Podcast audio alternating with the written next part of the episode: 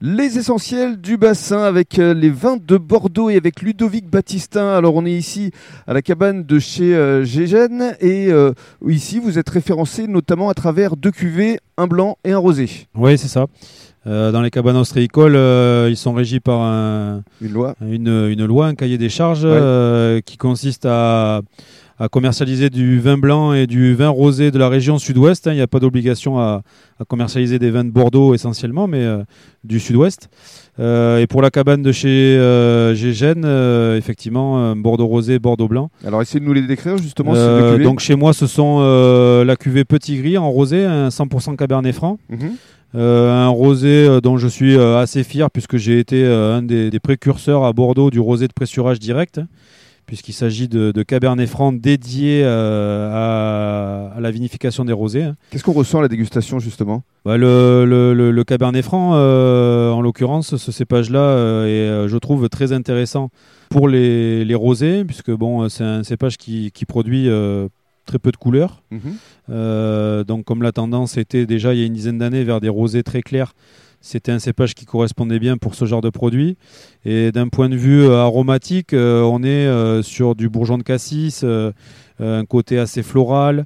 De par les terroirs argilo-calcaires, j'ai une belle minéralité euh, avec un, un toucher de bouche très délicat qui correspond bien euh, à ce qu'on recherche dans les cabanes. Voilà, ça se marie bien avec euh, les, les fruits de mer, avec les huîtres et puis le blanc aussi forcément. Et en blanc, euh, Argilus blanc sur du Sauvignon blanc 100%. Mhm. jusqu'en 2018 et depuis millésime 2019 j'ai intégré des sauvignons gris qui avaient été plantés en 2016 euh, donc à hauteur de 15% maintenant dans l'assemblage Mhm.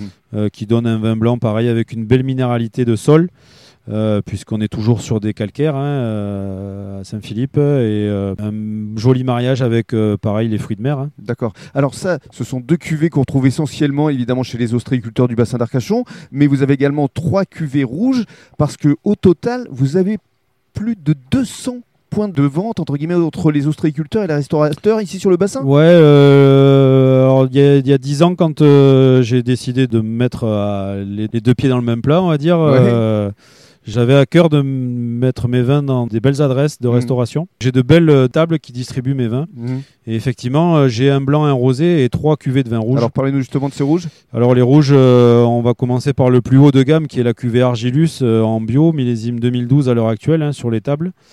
Euh, un assemblage de quatre cépages en vieille vigne.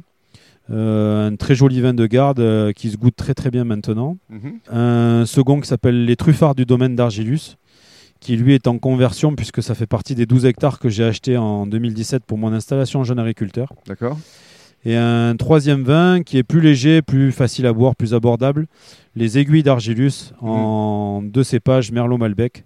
Petit vin sur le fruit que je conseille l'été en terrasse, Mhm. servi frais à, à 12 degrés, avec des petites tapas euh, Mhm. à l'apéritif. C'est un, un très bon vin rouge d'entrée de gamme. Ce sera un vrai régal que tout le monde attend avec beaucoup d'impatience pour cet été.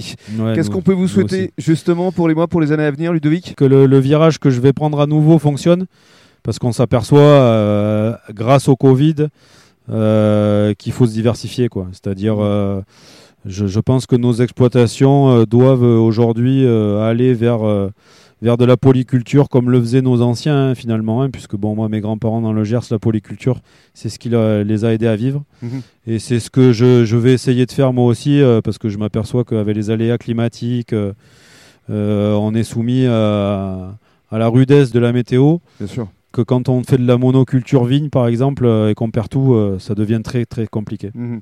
En tout cas, on voulait vous rendre euh, un bel hommage et vous féliciter parce que effectivement, votre parcours, même s'il est atypique, c'est une réussite et, Merci. et bravo à vous. Merci. Merci.